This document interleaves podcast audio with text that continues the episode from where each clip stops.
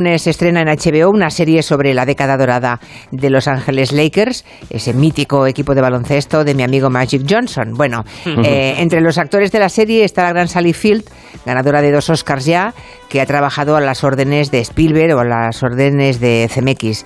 Y creo que has podido hablar con ella, ¿no, David? Sí. Con la gran Sally Field. Y si alguien en casa que no creo está diciendo, Sally Field, me suena de algo, pero no caigo, pues digo, la madre de Forrest Gump, por ejemplo, Sí. o la exmujer de Robin Williams en La señora Doubtfire. Y creo que ya todo el mundo más o menos sitúa la cara de esta actriz mítica.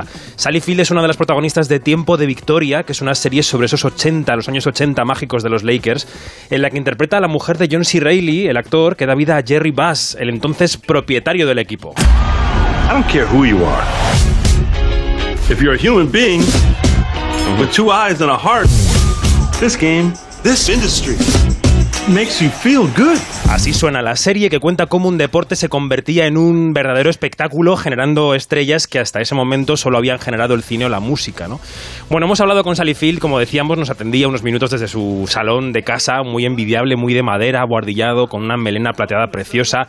Tenemos por ahí la pieza, creo que Eulalia la puede compartir en nuestro Twitter. Ahora la ponemos en el Twitter. Y sí. nos decía que aceptó la serie con la mera mención de una sola palabra. Um, well, all they had to say to me was Lakers.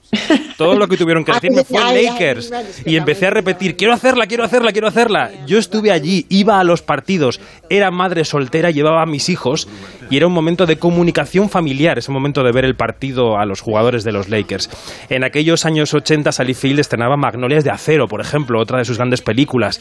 Eh, y dice que los años 80 resuenan todavía en nuestro presente. You know, I, I mean, time is connected. There isn't any way that, that the 70s and 80s do- don't reverberate still uh, in the in two, at 2022. El tiempo está conectado, decía, y por supuesto que se ven los efectos de los 70 y los 80 en 2022.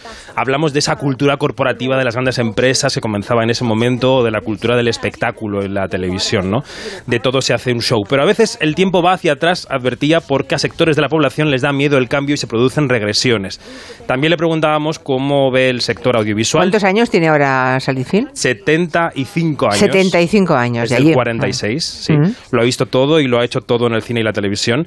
Y asegura que han desaparecido las películas medianas, que cada vez más se encuentran en rodajes muy, muy grandes o en muy, muy pequeños. Tan Ya. pequeños que you have to do it almost for free. You know, everybody's pretty much working for like, you know, how, how, you know, I'm bringing in my own muffins and giving them to the crew. dice que tienes It- que it- trabajar prácticamente gratis o incluso llevar magdalenas de casa para que pueda comer el equipo. Como Carmena. Y ella lo ha hecho, horneadas por ella misma. La serie de los Lakers se estrena el lunes 7 de marzo y como decíamos, la pieza ya está por ahí en nuestro Twitter para quien la pueda consultar. Bueno, mientras todos estamos pendientes de lo que ocurre en Ucrania, eh, de, de, mm, cada día los nuevos pasos que da Vladimir Putin, en el otro extremo del planeta hay otro personaje también muy siniestro, que es el presidente brasileño, Jair Bolsonaro, que me cuenta Gallego que está aprovechando precisamente que estamos todos muy, muy distraídos, Así es. una técnica muy vieja, Muy aprovechar algo que mete mucho ruido social Así es. para colarnos alguna barbaridad.